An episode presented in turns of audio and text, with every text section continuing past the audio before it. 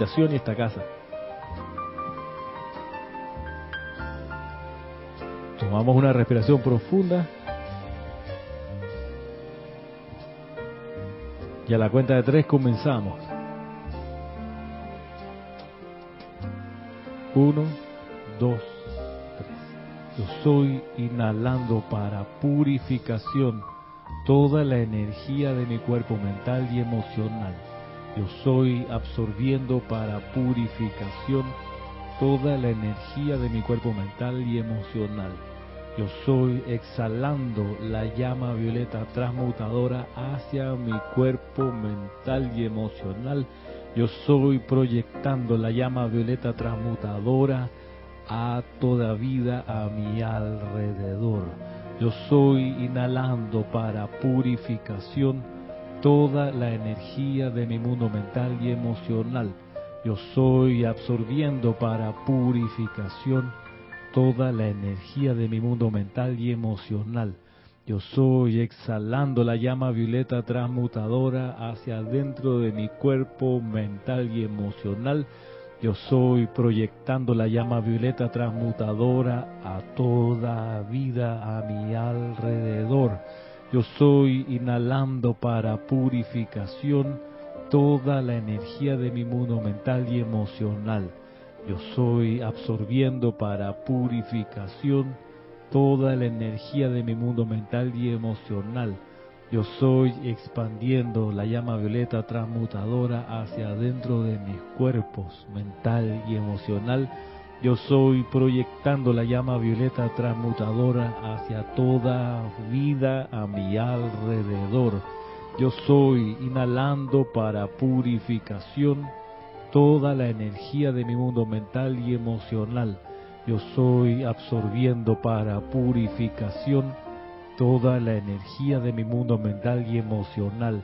Yo soy exhalando la llama violeta transmutadora hacia adentro de mis cuerpos mental y emocional. Yo soy proyectando la llama violeta transmutadora hacia toda vida a mi alrededor. Yo soy inhalando para purificación toda la energía de mi cuerpo emocional y mental. Yo soy absorbiendo para purificación toda la energía de mi cuerpo mental y emocional. Yo soy expandiendo la llama violeta transmutadora hacia dentro de mi cuerpo mental y emocional yo soy proyectando la llama violeta transmutadora hacia toda vida a mi alrededor. Respiramos normalmente y continuamos visualizando esta llama violeta en nuestro corazón, a nuestro alrededor. Y a medida que vemos esta llama que flamea como un soplete, va purificando, va transmutando, va perdonando toda discordia y vamos internamente decretando la liberación de esta energía, de este karma discordante, internamente diciendo yo soy la ley del perdón y la llama violeta transmutadora. Yo soy la ley del perdón y la llama violeta transmutadora. Yo soy la ley del perdón y la llama violeta transmutadora de toda actividad inarmoniosa y de conciencia humana. Ocupémonos de sentir el perdón, de traer el sentimiento de perdón. Así cuando hacemos la afirmación, fluye de nosotros el verdadero sentimiento de perdonar. Yo soy la ley del perdón y la llama violeta transmutadora. Yo soy la ley del perdón y la llama violeta transmutadora. Yo soy la ley del perdón y la llama violeta transmutadora de toda actividad inarmoniosa y de conciencia humana. Amada presencia de Dios, yo soy en nosotros. Mantén la bendición de esta actividad eternamente sostenida, todopoderosamente activa y siempre en expansión.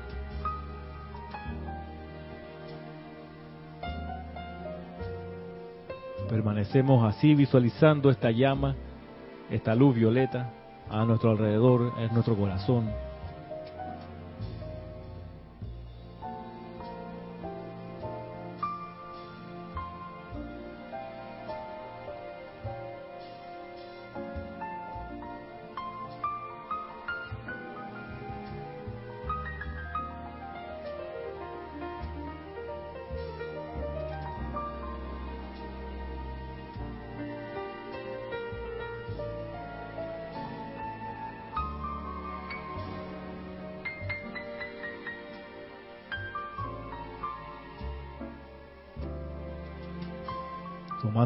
Respiración profunda.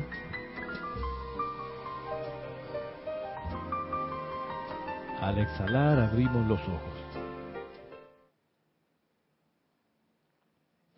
Ok, buenos días a todos. Buenas tardes a los que estén ya después del mediodía. Saludos a cada uno. Mi nombre es Ramiro Aybar. Estamos en sintonía de esta clase Cántaro de Confort de los sábados a partir de las 11 de la mañana. Comenzamos el día de hoy haciendo un ejercicio de purificación de los cuerpos internos, mental y emocional. De lo más pertinente, creo, porque son cuerpos que están allí y que aunque uno no los vea, sí funcionan y sí se activan, sí tienen, pues, bastante energía que usarse. Entonces, de tanto en tanto es bueno, ojalá una vez al día hacer un proceso de purificación así, porque va, va limpiando los centros generadores de nuestra conciencia, que es el pensamiento y el sentimiento. En, la medida que, estén pues lo más puros posible, la luz va a poder mejor fluir y entonces podemos mejor realizar el plan divino. De modo que es bien recomendable esta, esta actividad, esta aplicación con respiración rítmica y visualización. Todos los días algo de karma discordante viene a uno de regreso, pues a, a quien lo creó, y es bueno siempre estar como transmutando esa energía. Es como la, la, maleza en el patio, siempre va a estar saliendo, va a estar saliendo y es bueno no dejar que crezca tanto, sino que ir sacando de raíz rápidamente para que no te coma el patio. A mí me ha pasado aquí que por más que sembré grama bonita en un momento, por, por no estar encima, y significaba estar encima todos los sábados, todos los domingos, una vez a la semana, limpiando, sacando maleza. Yo no lo hice porque no tenía el tiempo ni la conciencia de jardinero así de desarrollada. Así que yo dejé que la cosa creciera porque decía después va a venir el jardinero propiamente tal a cortar la grama y se va a llevar la maleza en el corte. Pero la maleza tiene una capacidad de, expandirse más rápido que el, que el pasto común, del pasto sano. Y se comió el pasto. Le quitó territorio y ya al final tuve que fumigar y, en fin, no, no me resultó. Así que por eso igual la energía discordante viene a uno todos los días en cierta proporción y hay que estar siempre haciendo la purificación de los cuerpos internos. Repito, respecto de la respiración rítmica, para quien no lo tenga claro, Maritza, en la inhalación, en los ocho segundos que hacemos la inhalación, la inhalación debe durar controladamente los ocho segundos. No sirve llenarse de aire al segundo cuatro. Por eso uno uno regula la entrada de aire para que se distribuya en esos 8 segundos. Y suma, y ahí llega a los 8. Pero si en la inhalación tú hiciste, ya te llenaste, la cuenta sigue avanzando, 5, 6, 7, y de eso, de ese tiempo no estás haciendo la actividad como debe ser. La actividad, insisto, debe realizarse con control en la inhalación durante la extensión de los ocho segundos. Al segundo ocho, ahí uno para de inhalar. Uno no para de inhalar en el segundo cinco, en el segundo tres. Uno para de inhalar en el segundo ocho. En la absorción mantiene el aire adentro. En la exhalación saca el aire de, de nuevo controladamente. Uno deja de sacar el aire en el segundo ocho.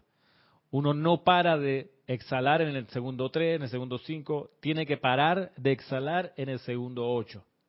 Y en la proyección nos quedamos sin aire o luego de haberlo exhalado permanecemos sin inhalar por 8 segundos y es el momento de la proyección. La proyección es bien importante porque es el momento donde uno comparte con el entorno, con la vida alrededor, lo que generó. No es solo para uno purificarse nada más, sino también para dar esa, ese poder transmutador a la vida que no está haciendo este ejercicio, sino que uno pues le da, es como, como regar el patio del vecino, tirarle agua para que no se le queme, no se le seque el, pasto. Tú dices, bueno, ya que estoy regando el mío, no importa que le pides permiso en el caso del vecino, pero un poco esa es la idea, de compartir lo que uno hizo con el entorno. Eso del control es súper importante, del aire, porque el aire es nuestro alimento base. Lo que viene en el aire es nuestro alimento básico. Podemos estar siempre lo digo, sin comer, sin morir, dejar de comer por un mes. Ya de ahí para arriba o de ahí en adelante ya se comprometen los, órganos vitales, quizá un poco antes inclusive, y vaya y te muere. Hace desbaratar el cuerpo físico por falta de comida. Pero eso después de pasado, tírale tres semanas.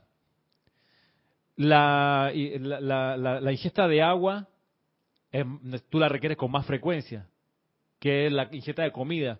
Porque si tú dejas de tomar agua por tres días, es serio el problema que te puedes crear en, todo en los riñones, en el hígado y demás. Uno necesita agua con más frecuencia que comida física. Pero si lo llevamos a nivel del aire, tú no te puedes dar el lujo de estar tres semanas sin respirar. Ni siquiera tres días sin respirar. Tres minutos sin respirar y es todo un desafío. ¿Por qué? Porque es el alimento que necesitamos con más frecuencia ingerir, lo que viene en el aire. Entonces, controlar eso, controlar uno, la válvula de entrada y de salida es a nivel de, maestría mucho mejor, mucho eh, ganas más atributos de maestría sobre la vida al manejar bien el aire. Por eso, cuando el Mahacho Han nos enseña o, a través de los libros nos, explica el tema de la respiración rítmica, es, un, es una, una, una fuente de alimentación y de riqueza invaluable. Entonces, por eso lo recomiendo tanto. Por eso yo lo, trato de aplicar bastante. Y así como lo hicimos hoy con una afirmación y con una visualización especial, así también se puede hacer cuando uno quiere enfocarse en un maestro ascendido, en un ser de luz. Porque ya lo que inhala es parte de la esencia y los electrones de ese ser. Por eso nosotros aquí tenemos las imágenes. Le explicaba a Tomás la vez pasada algo que quizá no lo explicamos porque pudiéramos entender que está como sobreentendido. Pero aquí las imágenes que tenemos de estos seres no son para prenderle, prenderle velita, ni ponerle incienso, ni hacerle ofrenda. La cuestión es tener una imagen en la mente de ese ser en la que todos coincidimos en una forma. ¿Por qué? Porque al todos coincidir en, una esa, en esa forma, cuando todos visualizamos lo mismo, le mandamos energía a esa forma y esa forma fortalecida por la energía de todos, es la que utiliza el ser de luz. Si cada uno tiene una idea distinta, una imagen distinta, una forma distinta del maestro o del ser, cuando el maestro o el ser va a verter, tiene que distribuir la vertida en distintas formas. El pensamiento que uno tiene crea la forma, el sentimiento llena esa forma con luz. Por eso cuando hacemos afirmaciones, tenemos que estar conscientes, y decreto, tenemos que estar conscientes de cómo estamos sintiéndonos en ese momento, porque ese es el sentimiento que le vamos a poner a la forma. Ahorita visualizamos la forma de la llama violeta, pero luego en el decreto que hicimos, yo soy la ley de perdón, ahí hay, había que hacer énfasis también en ese momento en cómo nos sentimos cada uno, y en ese momento verdaderamente sentir el perdón si es un decreto del perdón. Si es un decreto de victoria, sentir victoria, no es lo mismo de perdón que victoria. No es lo mismo perdón que gratitud. No es el mismo feeling. Uno tiene que poder ser maestro sobre ese sentimiento. Volviendo acá a las, imágenes de los maestros, la idea es que sean una guía mental para nosotros. Por eso pararse enfrente de la foto de un maestro, hacerle decreto no tiene sentido. Más que grabarse en la mente la imagen. Tú lo miras, guardas en tu mente la imagen y ya te desentiendes de la foto. La foto no está para mirarla y, ay, le estoy hablando a mi maestro querido. Eso no es así. Ay, como amo a Jesús, le hablo la foto. Eso no es así. ¿Qué pasa? Ey. Porque de seguir así, Roberto, no me mire con esa cara, decir verdad. De seguir así, en poco tiempo empezamos a ponerle ropa a la foto. Y entonces caemos en la costumbre esa de vestir a los santos que la gente hace. Con mucha devoción, es cierto, y en su manera, en su conciencia está bien. Pero uno acá dice, espérate, eso no es el maestro no está en ese, en el Cristo, en el Cristo negro portobelo no está Jesús, por favor. Pero la gente sí se lo cree. Y al creérselo le funciona. Pero nosotros decimos, hey, la cuestión es ser capaz de crear un pensamiento forma para poder llenarlo con el sentimiento forma que corresponde, entonces precipitar lo que uno quiere. Y entonces no estamos hablando de que, oh, un milagro. No, no, ningún milagro. Maestro sobre la situación. Necesito resolver un problema económico necesito dinero, plata en el bolsillo. Eso, ¿cómo tú haces? Bueno, lo visualizas, creas el pensamiento forma y después le metes el sentimiento y a la hora de hacer el decreto verbal, no te queda más remedio que precipitar el dinero que necesitas. Eso es ser maestro sobre la energía y la vibración. Y es para eso estamos aquí aprendiendo ahí más o menos cada vez mejor cómo es que se resuelven los problemas. Ser maestro de la energía y la vibración, crear lo que uno requiere, es lo que te hace ser libre. Volviendo acá a las imágenes, recordemos eso, están allí como ayuda a memoria, no están allí para que le adoremos. Ay, le voy a dar gracias al maestro, me pongo a ver la foto y gracias maestro, estás dando gracias a la foto. Me dicen si me dicen si estoy diciendo algo sin sentido o que no les haga sentido. Pero en serio que hay que precaverse porque venimos de una efluvia y de una educación, de una cultura en que vestir y, desvestir santo y ponerle regalos y, ¿cómo se llama? ¿Ah? Y vela. y atuendo, tú sabes, collares, mira una ofrenda que hice al, al, a la Virgen, le llené de florcita abajo, eso... Y la gente, yo la veo, se para enfrente de la estatua a orar a la Virgen, como si la Virgen estuviera allí. La Virgen, ¿dónde está? En su conciencia es donde tiene que estar. Por eso mucha gente rezadora no le funcionan los rezos. No le funcionan porque están rezándole algo afuera. No están desarrollando la conciencia de que es, de, además, el rezo no funciona porque es energía desperdiciada. En la letanía esta, Dios de salve María, llena de gracia. Una señora me decía, ay Ramiro, yo siempre oro, siempre rezo por ti y por tu familia. Y si me decía la vez pasada, si esta casa donde ella vive pudiera hablar pudiera testificar cuánto yo rezo por ustedes. Yo no le, contesté, pero lo sentía que adentro lo, lo pensé. Ya, no ha servido nada su, su rezo. No hay resultado. No hay ningún resultado. ¿Por qué? Porque creen que rezar es la gracia. La gracia es la conciencia que uno tiene. Por eso, ¿cuántos rezos hacía Jesús? Ningún rezo. Era así invocaciones. Padre nuestro que está en los cielos es una invocación. Y hacía decreto, yo soy la puerta abierta que ningún hombre puede cerrar, pero no dice, y se pasó tres horas y media diciendo yo soy la resurrección y la vida. Un solo decreto, porque estaba el tipo alineado, porque estaba el tipo clarito con la idea que tenía que energizar, con el sentimiento que había que ponerle y, y clarito con, el, con las palabras que creaban, que con uno, ¿cuántas veces le dijo a Lázaro, levántate, sal? ¿Cuántas veces? Una vez, no, no dice ahí que se sentó enfrente de la tumba tres horas, tres días, exacto, el tipo le dijo, sal fuera, y Lázaro que andaba por ahí todavía sin desencarnar, se paró y se levantó, y salió. Porque precipitó Jesús lo que había en su mente y en su sentimiento. ¿A cuántos santos vistió Jesús? Ni uno. Luego eso vino más adelante cuando entra la religión de los, de los dioses romanos, y ahí ellos sí tenían la cosa de las estatuas y, etcétera. Pero eso es un momento de la historia de la conciencia de la humanidad que ya no es el nuestro, creo yo.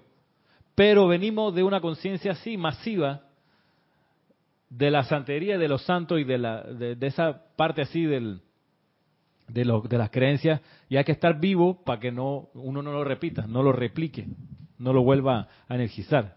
Ramiro, ¿se escucha? Eh, con respecto a los decretos, eh, eh, siento que quizás a, una persona que quizás no haya escuchado o no haya entrado en, en la instrucción de de lo que hacemos aquí o otros grupos como Serapis Bay hace. ¿Sabes? Suena, eh, eh, podría interpretarse como que yo simplemente pido con conciencia y con feeling y dale, pues. Entonces, ¿cómo funciona, cómo funciona eh, la manera de decretar? De, me suena mucho a qué es lo que realmente necesita.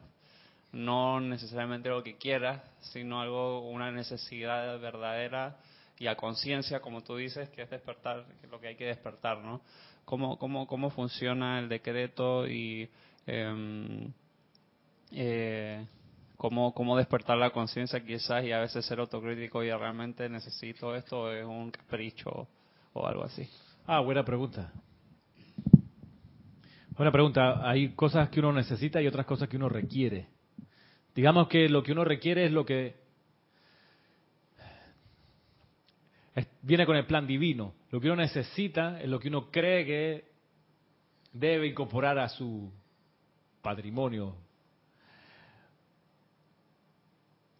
Lo digo de otra manera, cada uno tiene un plan divino que realizar. Para realizar el plan divino, cada uno requiere suministro de una serie de cuestiones, de educación, de dinero, de oportunidades, de lugares, de conocer gente, de expandir conciencia. Cada uno de esos elementos forman parte de nuestro plan divino. Dilucidar a conciencia qué es lo mejor para realizar el plan divino es parte de nuestro aprendizaje aquí. Y si hubiese una manera de discernir, no, hay una manera de discernir eso y es, primero hay que hacer el llamado, llamada presencia de Dios yo soy en mí, hazme conocer la actitud correcta y actividad que necesito en esta situación. Y luego de hacer ese llamado, por ejemplo, supongo que requieres una tablet para funcionar en lo que sea que sea la, actividad que, que tenga. O inclusive necesita una computadora portátil. Entonces la primera, yo creo la primera cuestión va a ser, ¿necesito una portátil o necesito una tablet? Porque necesito una computadora que me pueda llevar y traer con enchufar qué sé yo, que se conecte a internet, una serie de requerimientos. Bueno, tengo la opción de, de las portátiles las tablets. Ante esa disyuntiva, ahí viene magna presencia yo soy, hazme comprender cuál de las dos. Entonces, cuando empieza a bajar la respuesta, viene el discernimiento, porque empiezan a sonar distintas opciones adentro de la conciencia de uno. Entonces uno viene ahí, bueno, lo que me hace humilde, amoroso, armonioso y puro, que es el criterio HAP. H, A, A, P. Humilde, amoroso, armonioso y puro. Supongamos en este caso el filtro va a ser sobre todo en qué es lo que me va a producir más armonía de las dos opciones, la computadora portátil o el iPad. ya no dije. Tablet, antes de ir al iPad. ¿Cuál de las dos me hace más armonioso? Porque a lo mejor la computadora portátil es un tema, el enchufe, etcétera. En cambio, la tablet no. Sí, también pasa, o sea, agregando a lo que tú dices, también la parte armonioso es, es increíble cuando te toca escoger porque ay, el iPad es tan bonito, yo lo había pensado también, el, iPad, el grande ese, pero a la vez como un poquito ostentoso, o es como cuando ves el carro que siempre quisiste, el Mercedes ese tan bonito, pero es como que demasiado, pero... Entonces, eh, también, o sea, sí, agregando lo que tú decías, hay como que hay cosas que sí son funcionales, pero a la vez discernir entre, entre o sea, qué es armonioso y, y qué no puede. Yo en ese caso he, adelantado ese discernimiento varias veces porque estaba la disyuntiva, necesito una computadora para llevarme al lugar de trabajo, portátil o, o, ¿cómo se llama? o iPad. Y al final me ha salido, me he entendido que es mejor una tablet. Viene entonces, me voy para el universo de las tablets. ¿Cuál de todas? Viene la mil y una aquí del lado izquierdo o iPad. ¿Cuál de todas esas? Entonces, y ahí donde uno, uno pues discierne. Quiero una que sea fiable, que no me deje tirado a mitad de camino, que etcétera, etcétera, etcétera. Bueno, entonces, servicio técnico, que después pueda vender si no me gustó, o sea, le, le pueda dar salida la eventualidad. Lo mismo que un carro. Tú dices, bueno, voy a comprar ese carro, pero está bien, lo va a comprar. Y si te lo quieres, si te quieres deshacer de él, ¿cómo está la reventa de ese carro? ¿Cómo, porque tú puedes comprar tu supercarro, aquí en Panamá un Fiat. O ¿quién quiere comprar un Fiat de segunda, hermano? Chuchi. Pero si te compras un Kia, ¡puf! Hay gente haciendo fila porque le gusta el Kia. Porque acá hay herramientas, hay servicio técnico, las piezas. Discierne. Una vez le preguntaban a, a Krishnamurti. Krishnamurti, este individuo preparado por los, de la sociedad teosófica, los de la sociedad teosófica en su momento creyeron que, que su misión, su razón de ser era preparar la segunda venida del Cristo. Y ellos decían, la segunda venida del Cristo es la manifestación del Señor Maitreya. Y entonces, Viter, un día en las playas donde estaban allá en la India, vio a este muchacho, porque Viter era claro y evidente, y le vio el aura y dijo, puta, este es el man, este es el, que, este es el vehículo de Maitreya. Y van, hablan con la familia, la cosa, se lo llevan, lo preparan, lo entrenan, y, y, y, Krishnamurti es el que descarga, por ejemplo, eh, eh, a los pies del maestro, creo que se llama, el libro de él. Krishnamurti, que es la comunicación de Krishnamurti con el, con el maestro señor Kusumi. Hacen ese libro, descarga todo eso y es una súper enseñanza. Con el tiempo pasan mil cosas, Krishnamurti se sale la teosofía, él dice, no, no, yo no quiero ser una jaula de oro para ustedes porque se empezó a distorsionar y la gente empezó a, a, lucir pues grados y galones y yo tengo estoy más cerca del maestro porque tengo este diploma, un montón de distorsiones. Entonces, Krishnamurti se va de ahí. Se fue, de hecho. Y empezó a hacer conferencias por todas partes. Y una persona una vez que le regaló un auto a, Krishnamurti y le regaló un Mercedes-Benz. Y el tipo decía, yo no, yo necesito un Mercedes-Benz. O sea, ¿tú qué? ¿Me crees Dios? ¿Qué pasó? Y entonces la, la, única manera que él aceptó el regalo fue que le dijeron, lo que pasa es que el Mercedes-Benz de ese momento es el auto más seguro que hay. Entonces, y como usted es tan importante para nosotros y para la expansión de conciencia de la humanidad, etcétera, lo mejor es que usted use un Mercedes-Benz. O sea, ya no el criterio de que es más lujoso, que es el no sé qué, que más fama o pifia tiene, salen en todas las revistas, sino que es el más seguro. O sea, ahí cuando uno tiene entonces la opción, tú tienes 150 mil dólares, te quieres comprar un auto, Dice, no, lo que pasa es que estoy a punto de desarrollar una super herramienta tecnológica para hacer acelerar Google como nada, no sé qué. Comprate un Mercedes, hermano, protégete. Digo, porque lo, tuyo es importante. Ah, no, yo necesito para la oficina y te va a mamar un tranque metido en un Mercedes-Benz. No, no sea al helado. Cómprate un Hyundai, que es más barato, este, se daña cualquier cosa, te lo raya, no hay drama, el chapistero ahí dominicano ese te lo hace, ah no, se te, te raya en el Mercedes, hermano, no hombre, se sale mucho más, las piezas, en fin, discernimiento. Y sobre el discernimiento vamos a avanzar un poco hoy.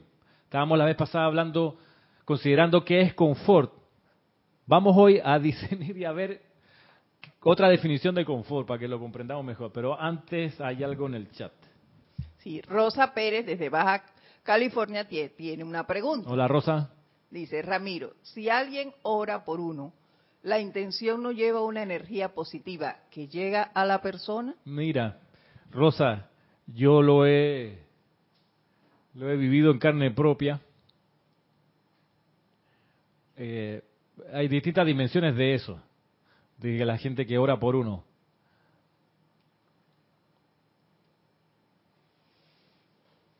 Un poco retomando lo que les planteé al principio, hay que orar bien para que la cosa funcione.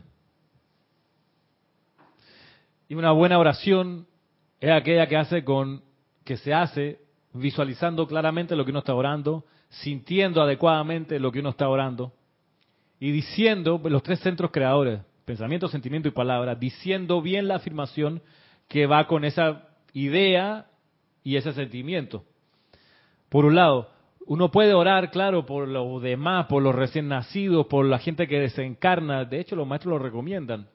Pero para que funcione, tiene que salir bien, tiene que ser bien hecho. Por eso aquí tenemos el, de tanto en tanto el taller para ser oficiante, donde uno aprende estas, estas herramientas. Pues están los libros, digamos, la, la materia intelectual. Están los libros, tú dices los maestros, y tú lo ves, los maestros recomiendan hacer así así así. ¿Cómo eso se lleva a la práctica? Es como tener la partitura. Está muy chévere la partitura, pero necesita un guía, un director de coro, alguien que te diga, mira, eso se canta así. La pausa que está marcada aquí en la partitura se hace así. Y te da guías, pues te da elementos, te da discernimiento, te entrena. Entonces, para que la oración funcione, Rosa, tiene que ser bien hecha. Yo esto no te lo puedo enseñar así en esta clase. tendríamos que vernos y hacer un taller tú, yo y los otros interesados, cara a cara, porque así es que, así funciona. O sea, no, no, me sirve que te grabe un video en YouTube y tú aprendes a orar del otro lado. Eso no funciona así. Eso no es así. Así que en la medida que un día nos encontremos, si acaso vienes para acá o me invitas para allá, a Roberto. Me llevo un discípulo. ¿eh? Él dice que se paga todo, no te preocupes por ese lado. Pero sí se puede hacer, claro, hay, hay distintas consideraciones respecto de eso. Eh, lo podemos ver en otra clase acerca del, del, tubo de luz y, si se puede o no envolver a los demás en tu propio tubo, tubo de luz. Los maestros dicen, no haga eso. En todo caso, visualiza un tubo de luz distinto, individual en la otra persona, pero no expandas tu tubo de luz para protegerlo a ellos, porque te metes en su cuerpo emocional y mental. No haga eso.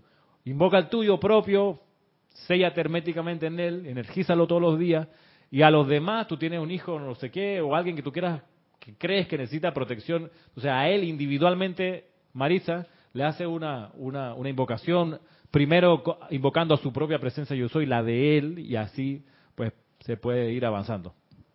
Víctor Asbat, desde Buenos Aires, Argentina. Hola, Víctor. Dios te bendice, Ramiro. Igualmente. Y Dios bendice a todos. Bendiciones. Gracias. Ramiro, hay una aplicación que sugiere el gran director divino, que es hacer un decreto mirando a la lámina de la presencia yo soy. ¿Qué diferencia hay en esto con lo explicado anteriormente con respecto a la imagen de los maestros? Gracias. Claro, te paras enfrente de la lámina, la, te, te- digamos, absorbes la imagen que tiene y luego te puedes desentender de la lámina, ese es el punto. El asunto, Víctor, es si un día te pillas en la calle y necesitas hacer una invocación, ay, no puedo porque no tengo la lámina enfrente, entonces quedas dependiendo de la imagen física que está afuera. Ese es un problema práctico. Además, un problema espiritual de conciencia, de que crees que la, la materia es la que te resuelve. Para comenzar, es súper importante tener la lámina, mirarla y visualizar que la tienes dentro. La llama triple en el corazón, el cordón de plata hacia arriba, el cuerpo electrónico y el cuerpo causal. Eso sí es bien importante. Pero luego, cuando practica y desarrolla esa imagen, ya no llega un momento que no debe uno depender de esa ilustración. Es como cuando uno le enseñan a escribir. Yo me acuerdo de mi profesora de primer grado, no me acuerdo de ella, pero sí me acuerdo de la sensación de haber tenido su mano sobre mi mano y el lápiz y ella me ayudaba con ella empujando la mano a escribir las primeras palabras. Eso es bien importante, que alguien te acompañe. Claro. Como así uno aprende, no sé si ustedes aprendieron a manejar el auto con un adulto al lado sentado o con un amigo, pero que te va diciendo un poco los riesgos del, de la manejada.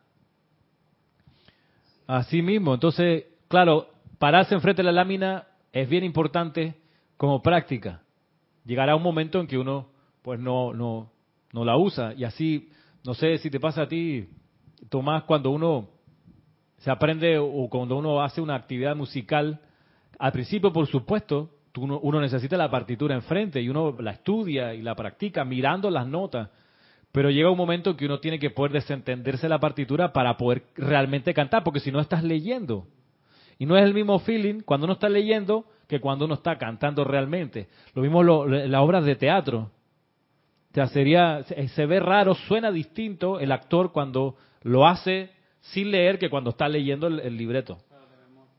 Claro, de memoria te sale mucho más convincente porque le puedes meter toda la energía. Por eso cuando uno hace afirmaciones, decretos y participa en un ceremonial al principio, claro, uno va con el libro leyendo lo que dice el decreto, taca, taca, amada presencia, yo soy lo que dice aquí. Pero debe llegar un momento en que uno se lo sabe ya de memoria, o si no se lo sabe de memoria, lo practica antes para aprendérselo lo mejor posible, para que cuando uno oficie, ya no está pendiente de leer, está pendiente de visualizar, de proyectar el sentimiento que tiene que ir. ¿Tú conoces el grupo Inti Illimani? El grupo Inti Illimani, ellos nunca los ves, los ves con partituras enfrente. Tipo, cantan y se saben cosas complejas, armonías exquisitas, sin leer. Leyeron. Horacio Salina, el compositor, le habrá escrito las partituras en su momento y se las estudiaron, si para eso están, esos son músicos, ¿no? Pero tú no los ves sacando ahí un atril con la partitura enfrente que, está muy muy larga la tarantela esta, ¿cómo es que es la vaina? No, los tipos se lo saben. Viven eso. Lo mismo acá. Tienen la lámina enfrente, que bueno, en tu práctica. Pero en el día a día, hay uno poder ser independiente del papel. ¿Te gusta el Inti Illimani? Sí, de hecho, o sea, los estuve, tuve mi tuve mi momento, tuve la suerte de escucharlos en en, en Traillén. Para los que no conocen, un pueblito bien recóndito en Chile, 10.000 personas en la región de la Araucanía. Y los escuché, la verdad es que hermoso, No, súper, sí. hermoso. Sí. Ah, de mil personas, sí. Allá son pueblitos. Sí, de mil personas son Acá. Sí. Bien, definición de confort, segunda definición.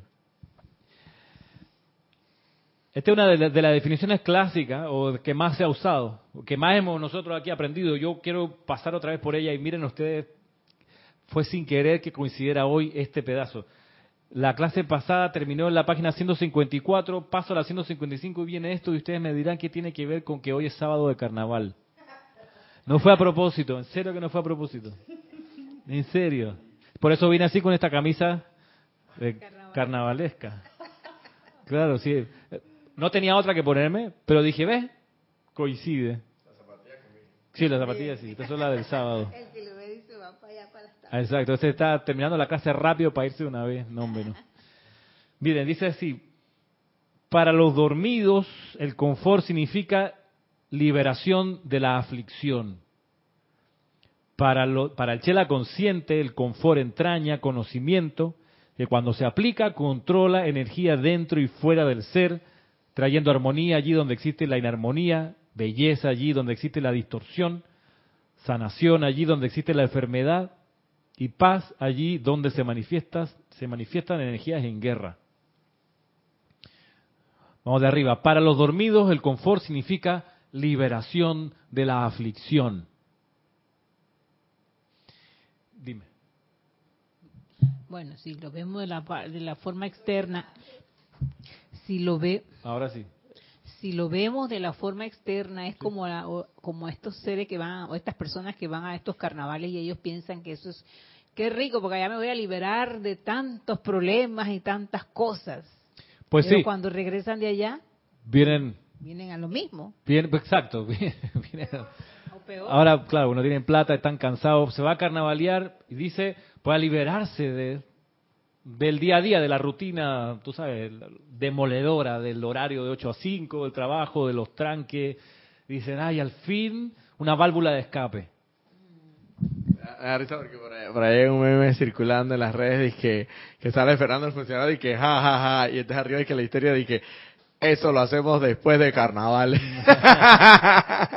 o sea, eso lo como Sí. dices, postergando todo, ¿no? Y que de- nos sacamos, ya tú sabes, los carnaval y después vemos ese asunto, déjate, ahí hablamos después de eso.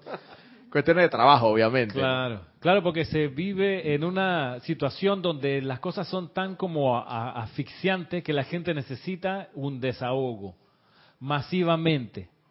Eso no es juicio, no es crítica, no es condenación, eso pasa en todas las sociedades. Y necesitan purgar los sentimientos, las emociones y las ideas eh, de, de- aflicción, de preocupación, necesitan purgarla y sacarla por alguna válvula. Los griegos, ¿qué fue lo que inventaron para hacerlo? Sí. ¿Qué inventaron para, para desahogarse y- y- y Bueno, los romanos es lo- las- los juegos. Los Juegos Olímpicos de los griegos? ¿Estás pensando en eso? No, no, Ah, digo, está porque los romanos, de los Juegos de los Gladiadores. y- ajá, Las y los Olimpiadas. griegos, Los griegos, la Olimpiada. las olimpiadas. Una O sea, que manera me la parece que iba con, en esa línea entonces. Los romanos que ah, trajeron muchas cosas de los griegos, por supuesto, el circo romano y demás. Pero los griegos, la Olimpiada, las fiestas dionisíacas, que eran cuatro días o por ahí de, de comilonas y de teatro y de muchas actividades. La, claro, la diferencia es que los griegos salían de eso y se ponían a pensar y encontraban la dimensión exacta de la Tierra, comprendieron el universo, eh, la naturaleza y un montón de cosas, no como unos acá que no, no sirven para nada después. Pero los griegos también eh, hicieron el teatro. El teatro inventaron la actividad del teatro para tener, para ponerle a la, a la gente de sus polis enfrente retratos de lo que ellos son como sociedad y al verse ahí enfrente purgarlo, purificarlo de algún modo. Pero eso entonces a lo que voy es que cuando la gente se siente afligida, necesita liberar la aflicción. Y para esa gente, como dice el maestro, esos son los dormidos para quienes el confort significa liberación de la aflicción. Y no está mal sentirse afligido.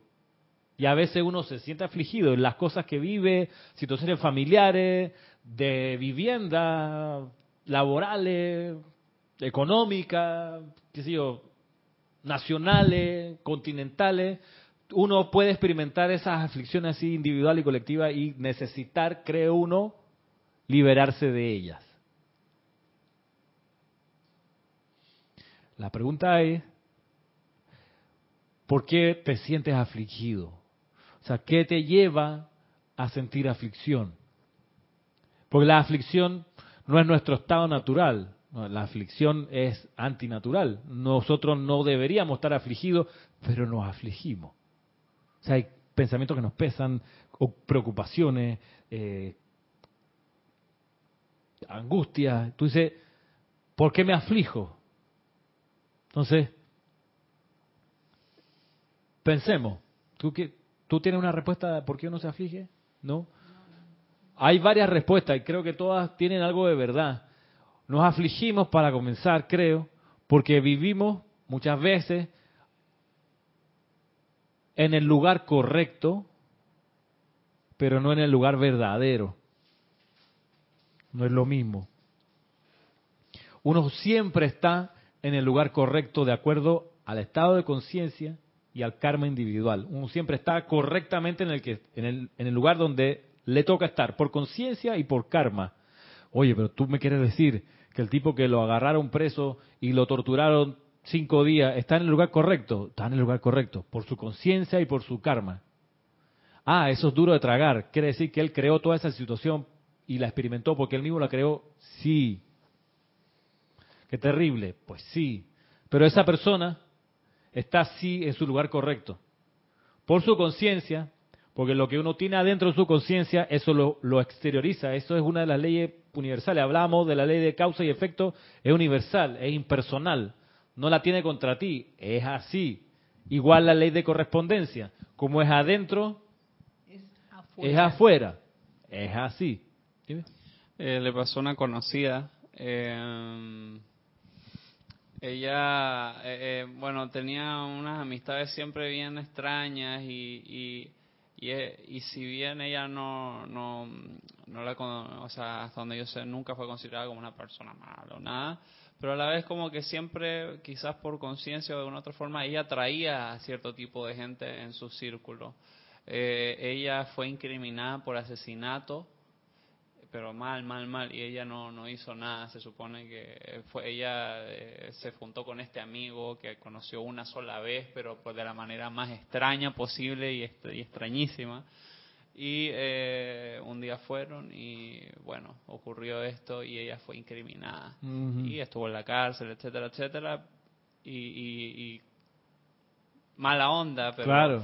pero, pero a la vez es como que cómo tú llegaste a eso también es, responsabilidad tuya, porque, o sea, ¿a qué, círculo de gente tú estás llamando? ¿Será quizás no lo hiciste hoy, quién sabe, en un par de años hubiera sido tú la que lo hace? No sé. De ahí lo importante de todos los días invocar la ley de perdón y la llama violeta transmutadora, porque ese karma discordante que uno creó está viniendo de regreso siempre. Por eso antes de que se llegue a cristalizar una cosa así de complicada, uno lo va transmutando, lo va purificando antes de que llegue cerquita de donde uno y le enrede el andar. Porque uno siempre está en el lugar correcto. Eso es un gran acierto de Emmett Fox, haber dilucidado la diferencia entre el lugar correcto y el lugar verdadero. Uno siempre, recordemos, siempre está en el lugar correcto. Pero uno puede hacer coincidir el lugar correcto con el lugar verdadero. ¿Cuál es el lugar verdadero? Aquel donde uno realiza su plan divino. Aquel donde uno realiza su razón de ser, donde uno realiza su misión en la vida. Cuando uno encuentra y se da cuenta cuál es esa razón de ser, ese plan divino, esa razón de la existencia de uno aquí, cuando uno se da cuenta de eso, lo reconoce y se da cuenta y uno dice, esto es, lo demás deja de tener importancia, en serio. Y uno dice, ay, yo solo quiero hacer eso. Ya me di que esa, ya me di cuenta que esa es mi razón de ser. Para esto yo estoy acá. Para esto encarné. Y entonces tú dices, vaya, ahora que lo, que lo comprendo, alineo mi lugar correcto en el que siempre tengo que estar con el lugar verdadero que es siempre donde quiero estar. Y entonces se experimenta el plan divino, que es una maravilla, que es un desenvolver siempre de cosas cada vez más interesante. Es una de las maneras de discernir, a propósito de discernimiento, cuál es el, qué es lo verdadero en uno, cuál es el plan divino, aquello que te atrae con interés. Tú dices, esto me parece interesante, me parece fascinante. Ese es tu plan divino. Por ahí es. ahí empiezas a jalar esa hebra y te vas a dar cuenta, hey, esto es. sea, no quiero hacer más nada que esto. Y luego una cosa que yo me he dado cuenta que es muy, muy satisfactoria y muy chévere es que ese plan divino es policromático. Por eso es una de las razones de que esta bandera está aquí atrás. Plan divino tiene no solo colores vivos y luminosos como los que están aquí, sino que también es, es policromático. Son, son varias variables que son tu plan divino, que son tu razón de ser. Cada vez que tú pulsas una de ellas, dices, ay, chuchi, qué chévere, esto mismo es. Hacer coincidir el lugar correcto con el lugar verdadero es parte de nuestro aprendizaje acá. Entonces, en la medida que uno no esté en el lugar verdadero, va a sufrir y va a necesitar liberarse de la aflicción. Porque cuando uno está haciendo su razón de ser, uno experimenta angustias, jaquecas, enfermedades. tú dices, pero ¿qué es lo que pasa este desafinamiento puta existencial? Yo ¿cómo lo arreglo? Bueno, buscando tu lugar verdadero. Eso tiene que ver con las personas con las cuales compartes, vives, tiene que ver con los lugares, tiene que ver con lo que haces. ¿Cómo? Condiciones. Con las condiciones. La, la, la, jaqueca, por ejemplo, la migraña, es un síntoma de desafinamiento. La persona está desafinada. Su llave tonal individual no la puede dejar salir porque antes de que salga esa llave tonal individual, esa música que cada uno tiene, esencial, cuando va a salir está toda enredada, complicada, con un montón de otras decisiones que se tomaron y que hace que al final la nota sea desafinada y al final, claro, el cuerpo físico lo resiente y tú, y tú ves a la gente necesitando liberarse de esa aflicción. Y así a veces se le va la encarnación, se le va, pica y se extiende. No terminan y se meten a psiquiatras, buscan pastillas, lo que sea, para ver cómo resuelven o trago, se vuelven adictos al, se, alcoholizan porque no hayan, no hayan la respuesta a la pregunta que tienen dentro por no poder haberse encaminado hacia su lugar verdadero, donde uno es feliz, donde uno es pleno, donde uno realiza la razón de ser, lo que justifica el asiento aquí en, esta escuela. Entonces, es una de, las de, de las razones, creo yo, de por qué para los dormidos el confort significa liberación de la aflicción, no estar en el lugar verdadero. Otra razón es porque uno Necesita, uno se empieza a afligir porque no, no realiza las cinco vocales de la obediencia. Las vocales son A, E, I, O, U. ¿La A qué, significa? Repasemos. La armonía de los sentimientos. Si uno está desarmonizado, va a experimentar la necesidad de, de, de liberarse de la aflicción. Entonces, A de armonía, E de economía de la energía. Si uno está descargando energía por arriba o por abajo, por hablar, hablar, hablar, hablar, o por la actividad sexual descontrolada, ahí en algún momento va a experimentar aflicción. En algún momento. Por eso uno aprende a estar en silencio. Mucha gente dice, ay, pero eso de, de, del uso de la energía sexual ahí me cuesta mucho controlarlo. ¿Cuál es la respuesta? No hay problema. No hay problema, porque te apuesto que no te has dado cuenta que desperdicias más energía hablando de manera inconducente, disipando energía por arriba, mucho más de la que de, eh, desaguas o, de, o, sacas por abajo. Yo conozco gente, les decía otra vez en clase, de señoras muy dignas, que dicen, ay, yo estoy muy bien en ese pedazo de la letra E de la economía de la energía porque no tengo marido. Así que esa la tengo pero no paran de hablar. Y digo, ¿para qué guardan la energía abajo, no la desperdician, si no paran de hablar? ¿Ah? No, de hablar de otro. O, la gente que piensa en voz alta, ¿ah, Marisa? Sí. Piensa y está hablando. Hablan sola. Entonces, ok, no tiene un marido para desperdiciar energía por abajo, que es lo de menos. Porque mira cuánto desperdicia por arriba y no para de hablar desde que te levanta Ay, sí, ¿dónde está mi chancleta? Y no hay nadie al lado. ¿Con qué estás hablando? No, no, estoy hablando sola. Entonces te pasa 12 horas al día hablando sola. Tú dices, no te atormentes si de repente te acuestas con alguien, por favor.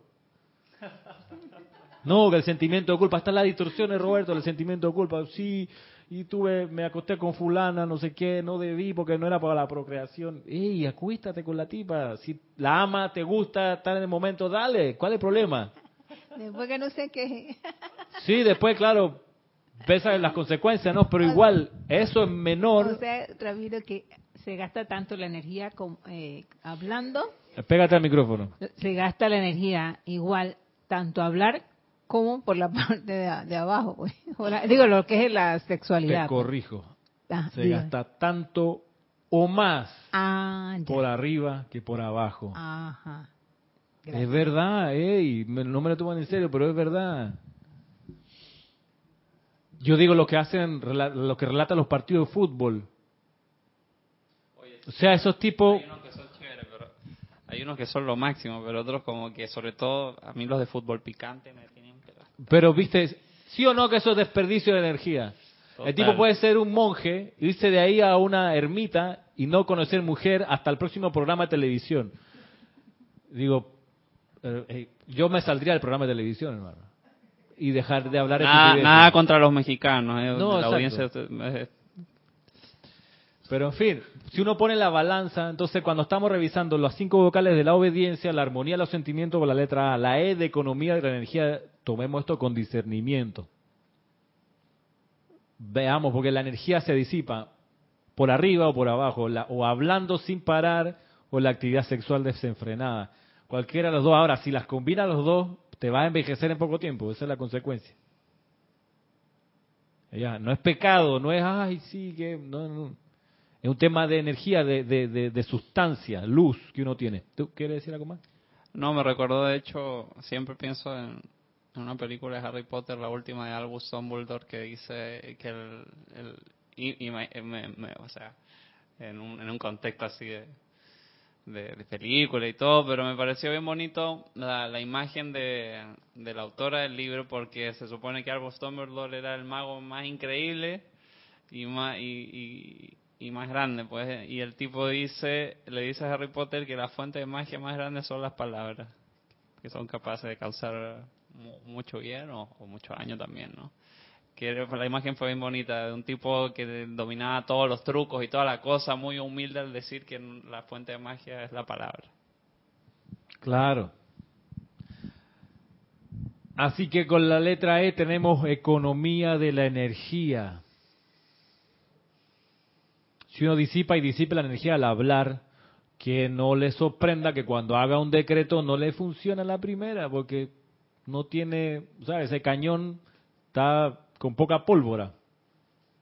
Es así. En lo que te comentaba en la cocina sobre los tres días, esto que tuve bien armonizado y todo lo demás, que a pesar de que quizás pude estar haciendo cierto desperdicio de energía verbal o oral, pero a pesar de eso me sentía bastante bien. ¿Qué puede haber pasado ahí, Ramiro? Que a lo mejor no fue... Pero, pero también estaba más tranquilo y armonizado y Sí, sereno en el sí. lugar. O sea, te sentías más, más vitalizado porque tu cuerpo emocional no estaba en una batalla contra sentimientos discordantes en la atmósfera, porque estabas en otra atmósfera. Correcto. Sí, va por ahí. Letra A, armonía en los sentimientos. Letra E, economía de la energía. Letra I, invocación a la presencia. Solo lo, lo aclaro porque a veces los libros, los maestros dicen, les recomendamos que practiquen la obediencia a la vida. O sea, ¿eso qué es?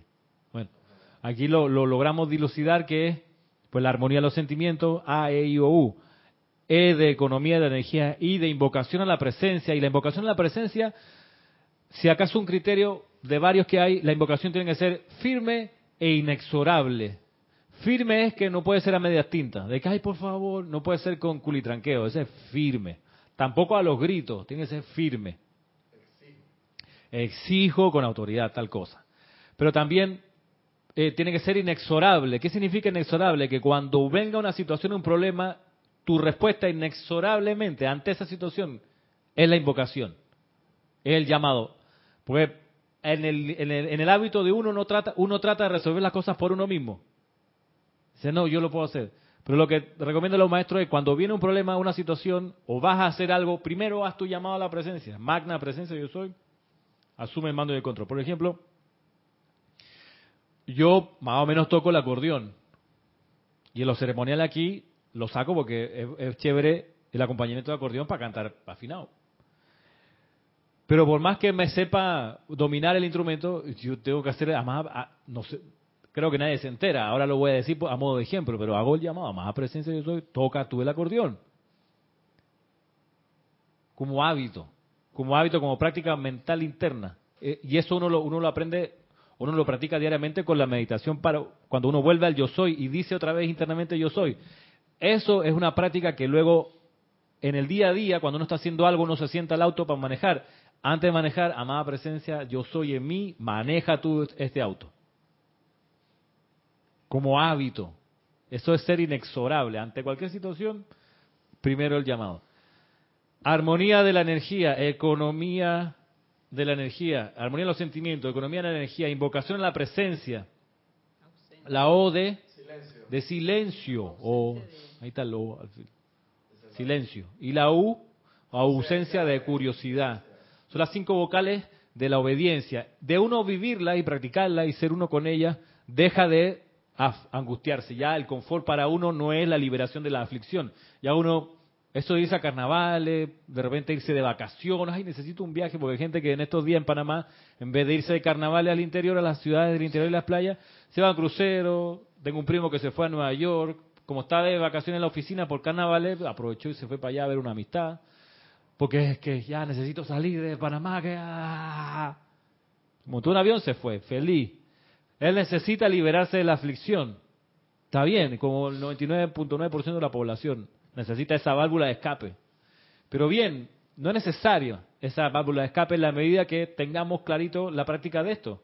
Armonía de la energía, de los sentimientos, eh, economía de la energía, invocación a la presencia, silencio, la práctica del silencio y la ausencia de curiosidad.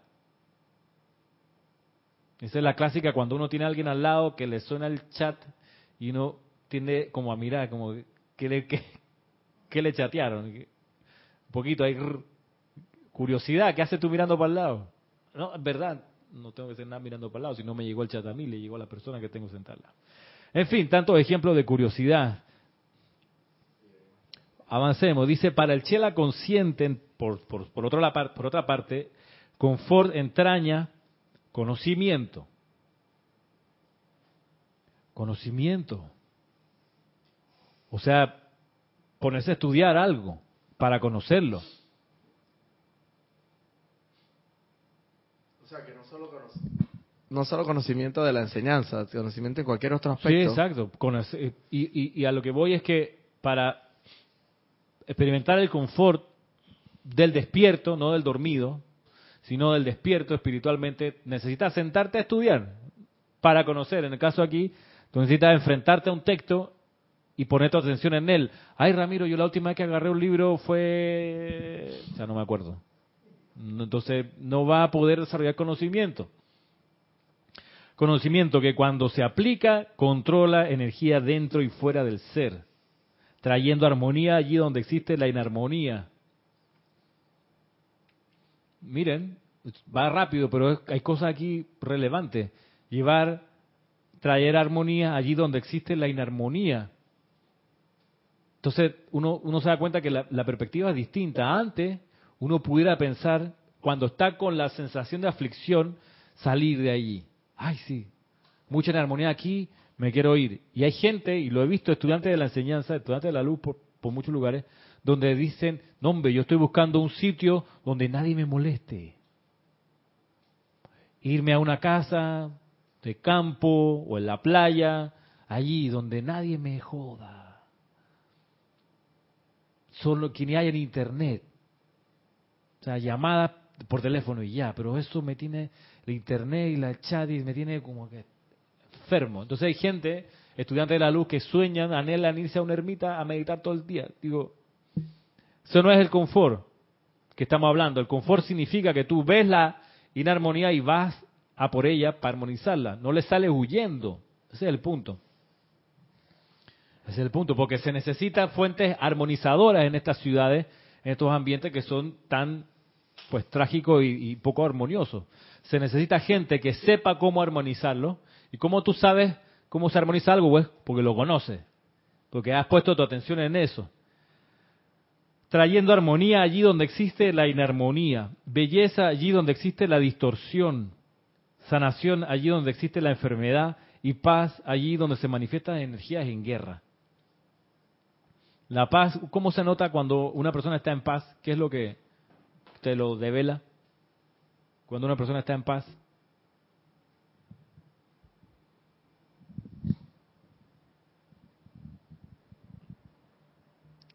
Eh, sus movimientos corporales no son, No son- Está como quieta, no sé, o sea, no anda así como moviendo el cuerpo así. no digo está carnavaleando en la tabla. Ok. O no, o de repente sí, pu- puede estar sentado aquí, pero puede estar así, ¿no? Puede estar así. Moviendo los pies. Ajá. Entonces no, no está en paz. No, digo yo, no Mm, sé. Exacto. Puede estar dizque, aquí, pero te dije, no sé, Inquieto. inquieto, se nota, no sé, hay algo que, que Está se- sentado pero no está en paz. Vale, pero puede ¿cómo? estar en silencio. Callado. Callado. Que no es lo mismo que en silencio. No es lo mismo.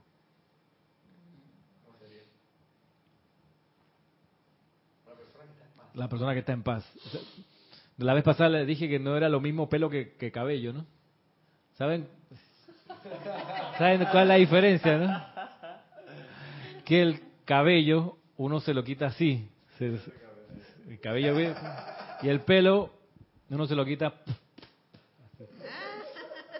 Perdón, qué chiste más. De todo. En fin, el, sil- el silencio, ¿cómo se nota? Bueno, la persona que está en paz está en silencio, hermano. Está en silencio. Entonces, si, si a uno le... Ah, por eso necesita la aclaración de callado, Claro, porque no es lo mismo. No lo mismo callado que en silencio, así como pelo y cabello no son lo mismo. No lo mismo silencio, estar en silencio que estar callado. De ahí que si a uno le, le molesta el silencio, tiene problemas con la paz. Por eso yo digo, la persona que habla sola tiene problemas con la paz. No necesita el ruido. La persona que está hablando así y no tiene nadie con quien hablar y está hablando, es necesita ruido. Como la gente, mi cuñado que entra a la casa, cual sea, dice, entra a mi casa y enciende la tele y se va por ahí atrás. Digo, "Ey". yo voy detrás de él y le apago la tele. Y entonces él se devuelve y la enciende y se va de vuelta. Y él necesita ruido. ¿Quién? Mi cuñado. Mi cuñado necesita algo sonando, alguna... Entonces, sí, el, el hermano de mi esposa, eh, mi cuñado. No, Bere no. Sí. uh, ausencia de curiosidad, ¿no lo conoces? Claro. Pero así mil, mil, muchas personas. Una vez me fui de gira para un trabajo que tenía, en un trabajo donde estaba a la isla de Porvenir, que es donde está la sede de la gobernación de, Cunayala. Fuimos en avioneta, no sé qué. Y entonces me quedé a dormir en esa isla porque el día siguiente salíamos temprano a una gira, etcétera. Y eh, la gobernación en ese día, y no sé si ahora hay, pero eso fue hace como 10 o 15 años atrás, no había electricidad en la noche. Así que atardecía y se, todo oscuro. O sea, lo único, la luna, la estrella. Pero cuando atardecía yo me di cuenta, me explicaron, bueno, la gente que viene en la gira va a dormir ahí. ¿Ok? Nos mostraron la casita, el edificio de la gobernación. Y yo vi que eran varias personas, yo no conocía a nadie. O sea, ok, ¿será que tendré que dormir con esos desconocidos? Sí, sí. Yo dormí en el piso. Pero lo que más, ya, más, o sea, que bueno que estaba oscuro porque no vi las personas que estaban durmiendo allí. Pues, eran hombres, varios.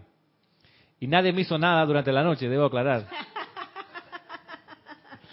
Pero sí, me acuerdo clarito que había alguien que estaba durmiendo como tres cuerpos más allá de mí, que tenía una radiecito y toda la bendita noche música de fondo que era y no era Enya, tazones de cristal, era esta salsa romántica, después este merengue toda la noche, hermano.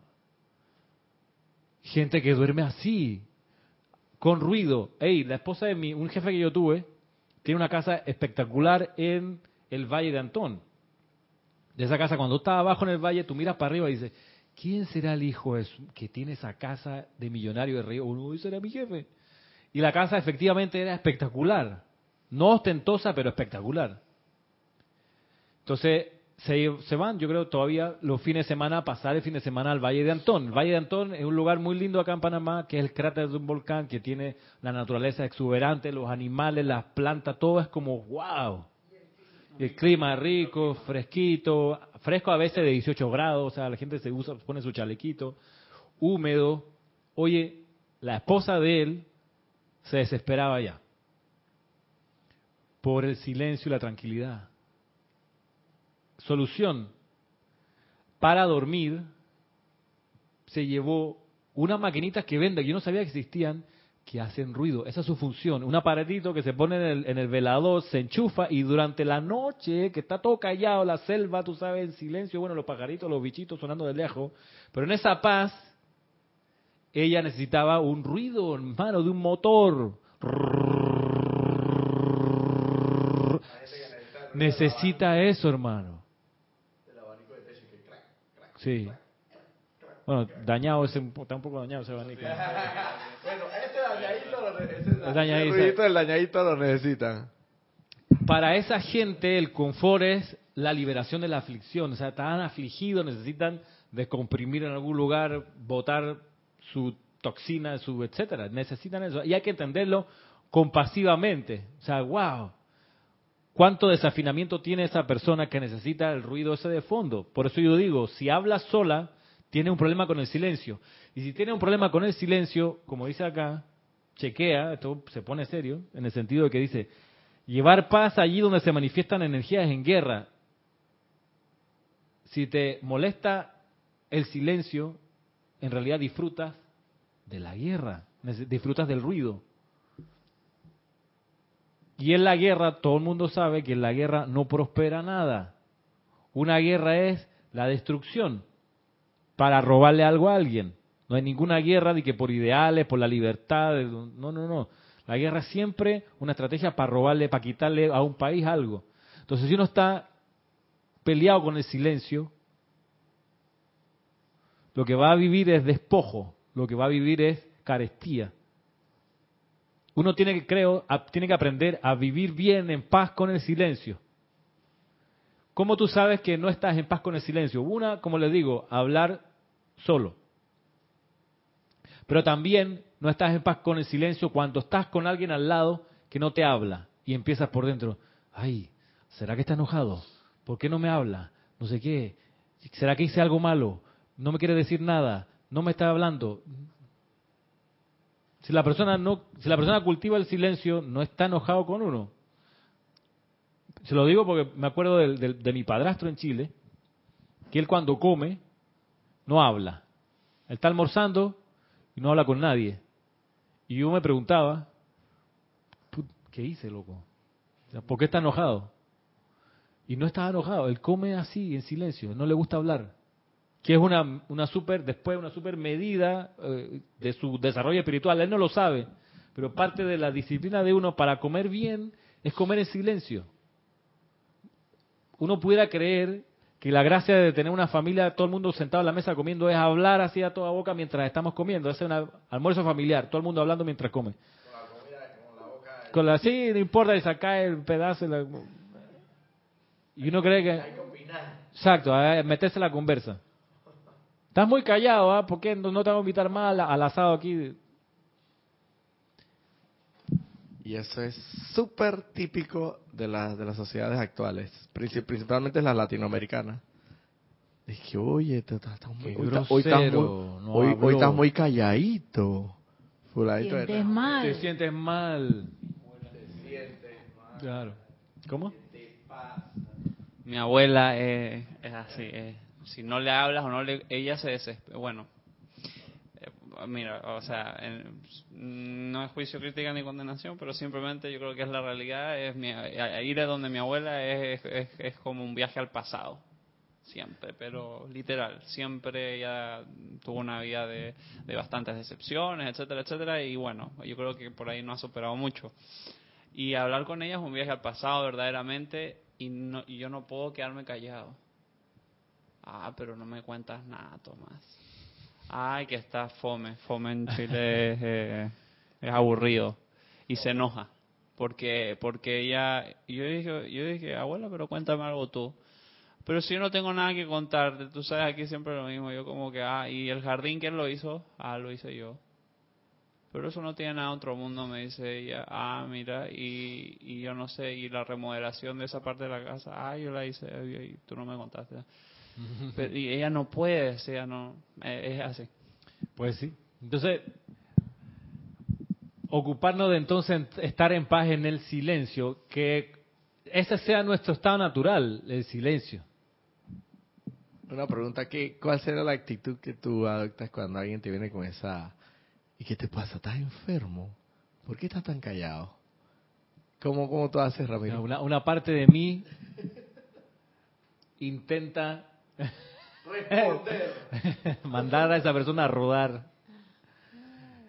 Pero no lo hago, trato de cultivar la amabilidad. Nada, no me pasa nada. Te lo digo porque tú sabes cómo soy yo. Pero como yo estoy tratando de cambiar el chip y desprendérmelo, o sea, tú lo sabes, Ramiro, y, se- y eso se nota. Eh, yo era, pues, vamos a ponerlo así, el payaso de allá de la oficina y el que hacía reír y todo el mundo gozaba. Y, ahora, hoy día hay unos que hasta me, reprochan. Ey, pero que yo extraño al Roberto de antes, hombre, así mismo, tajantemente. Yo extraño a aquel Roberto. ¿Dónde está ese Roberto? Qué aburrido es el Roberto de ahora. Qué, qué aburrido es el Roberto de ahora. Yo, yo, yo la verdad, yo extraño a ese Roberto de. Recuerdo la, la fiesta de Navidad de hace dos años. Oh, cómo bailaba y cómo se echaba al suelo y todo, todo, o sea. Claro. Entonces, obviamente yo no puedo estar en esa onda porque yo sé que eso no me trae no me va a traer armonía tarde o temprano y pues, esa Sí. Yo, entonces claro me reprochan hey qué pasó estás enfermo sí, es que pero bueno gracias a Dios ha ido por la línea porque ya tan clarito que ando en los miércoles del templo de oración con la ironía del chamán y el ciervo y la cosa gracias que por esa línea se, ya se ya se ha enterado entonces dirán ah a consecuencia Está la religión, de está en la religión. exacto a consecuencia vamos a atenderlo porque está en la religión ya Ya. ya no es tan tan pero no te creas me lo reprochan Claro, obvia- obviamente hubiera sido mejor pues, no tener que, que experimentar esa, esa burla, ese sarcasmo por estos temas. La discreción hubiese sido ahí más... ¿Qué te puedo decir, hermano? ¿Qué te puedo decir? Porque, porque la gente lo resuelve rápido y lo, lo encasilla en lo que puede entender. Porque esto aquí, lo que hacemos acá, no es entendible, porque esto no es una religión, esto no es tantas cosas que la gente sí cree que es, pero no es. En fin. A lo que voy es, en esos casos, saber que la gente alrededor va a buscar entender por qué uno guarda silencio. Y a veces se lo va a tomar a mal, a veces se lo tomará bien. Pero de repente a uno, a mí finalmente me termina respetando el silencio ahí donde yo estoy ahora. Yo lo escucho decir, no, no le hable, Ramiro está ocupado. Exacto, estoy Tú ocupado. contaste una, una tú contaste una anécdota que un- por ahí por ahí en una de esas te, te lanzaron un borrador, un, Sí, un- sí, sí, exacto. Wow. Me pegó así un borrador de eso de tablero. Estaban todos ya parándose, levantándose, no sé qué, era el desorden. Este, yo creo que era de los últimos días de clase del colegio. Yo estaba terminando algo, no sé, y de repente un, borrador que me, entonces miro quién fue y no nadie fue, pero son adultos. Tú dices, ¿qué les pasa?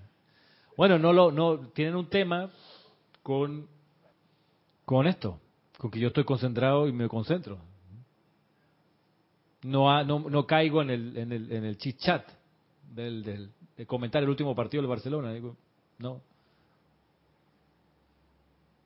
Porque es desperdicio de energía. O sea, si yo fuese el entrenador de Barcelona y parte del equipo técnico, hablemos del juego pasado.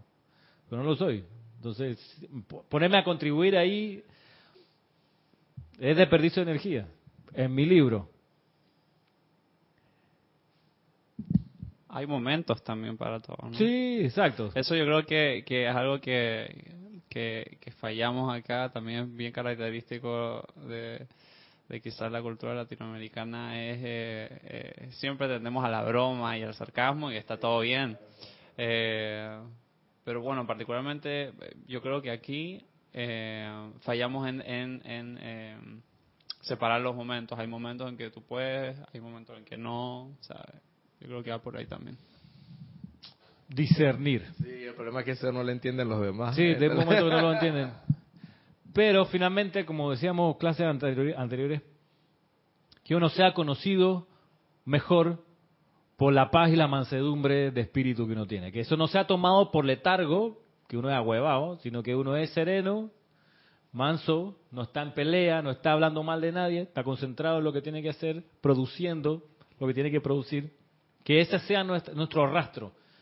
Que eso sea lo que la gente al final ve, si quiere ver. Eso, la mansedumbre, la humildad, el servicio amoroso, eso. Eso es mejor que el payaso, el que me divierte, el que está siempre con el último tema en las noticias. En fin, decisiones. Decisiones. Como dicen acá, Panamá, el sólido, el, el, el pretty, el... Ahora, si, tú, si uno quiere ese sendero de ser el sólido, es como la reina carnaval, entonces. Párate ahí para que para divertirme contigo. Eso es como, no sé. eh, le he contado, en parte yo me salí un poco del mundo de, de- de ser músico, de estudiar eso, porque caí en cuenta que estoy aquí para divertir a los demás, eso no me hace mucha gracia. Yo les decía, de niño aprendí a tocar guitarra en el conservatorio allá en Chile, y después de un rato me di cuenta que cuando había una visita, mi mamá le decía a la visita, ven, ven, ven, ven, Ramiro, llegó la tía, no sé qué, ven para que le toques algo.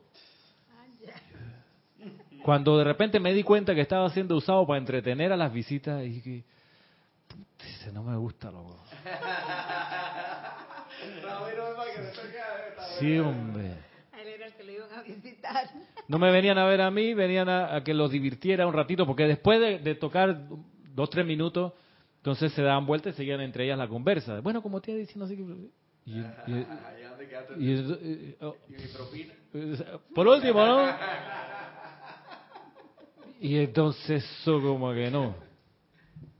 Es que ella quería alardear de que Claro, tiene un nieto que sabe tocar guitarra. ¿Qué padre no lo ha hecho en su momento? Digo, está bien.